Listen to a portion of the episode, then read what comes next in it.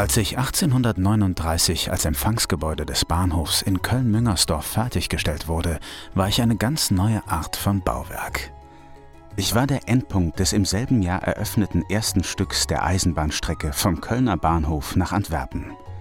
Damit war ich Teil der weltweit ersten internationalen Eisenbahnstrecke, dem Eisernen Rhein. Das war ein frühes westeuropäisches Gemeinschaftsprojekt mit großer historischer Bedeutung. Das Zeitalter der Eisenbahn hatte gerade erst begonnen.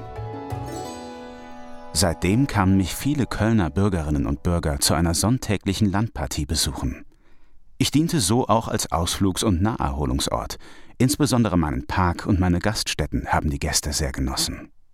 Vermutlich bin ich nach den Plänen des Architekten und Baumeisters Matthias Bircher erbaut worden. Zu meiner Freude habe ich ein kunstvoll gestaltetes Treppenhaus und einen großen, zum Park geöffneten Wintergarten mit großen Flügeltüren bekommen.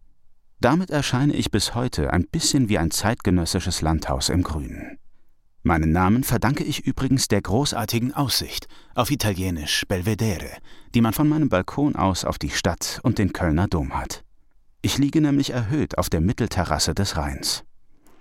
Alles hätte für mich so weitergehen können, aber dann wurde die Eisenbahnstrecke 1840, 1841 bis nach Aachen verlängert und in der Folge kamen mich immer weniger Menschen besuchen. In den 1870er Jahren wurde ich dann sogar stillgelegt. Danach bin ich erstmal als Lagerort für die rheinischen Zuckerwerke genutzt worden. Ab 1892 habe ich der Stadt Köln als Wohnhaus meine Dienste geleistet. Als solches habe ich einiges erlebt, auch Trauriges. Ab 1935 wohnte das Ehepaar Clara und Fritz Stoffels in meinen Räumen. Was für eine gefährliche Zeit für meine Bewohner, denn sie waren Teil einer im Untergrund organisierten Bewegung der Zeugen Jehovas. So kam es, dass 1939 erst Fritz und 1943 auch Clara von der Gestapo aufgespürt und verhaftet wurden. Es brach mir das Herz, als sie bereits ein Jahr später zum Tode verurteilt und hingerichtet wurden. Bis heute erinnern zwei Stolpersteine vor meiner Tür an ihr Schicksal. Nach dem Zweiten Weltkrieg wurde ich vor allem als Wohnstätte für Künstler und ihre Ateliers genutzt, zum Beispiel vom Maler und Bildhauer Günther Maas. Das hat mir gut gefallen, denn kultureller Austausch ist mir ebenso wichtig wie internationale Kooperation.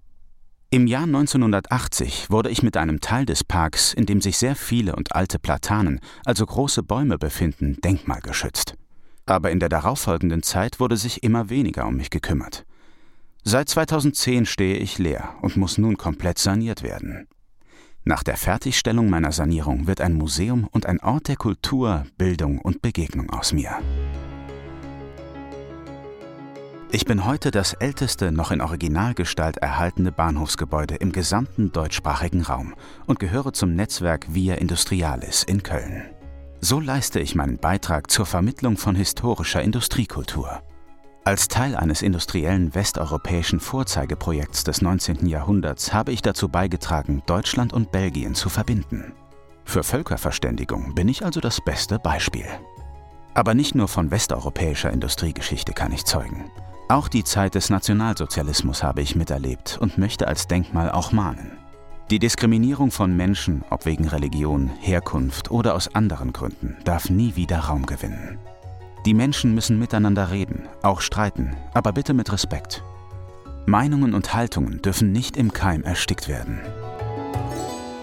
Das sprechende Denkmal wird Ihnen präsentiert von der Deutschen Stiftung Denkmalschutz und Westlotto.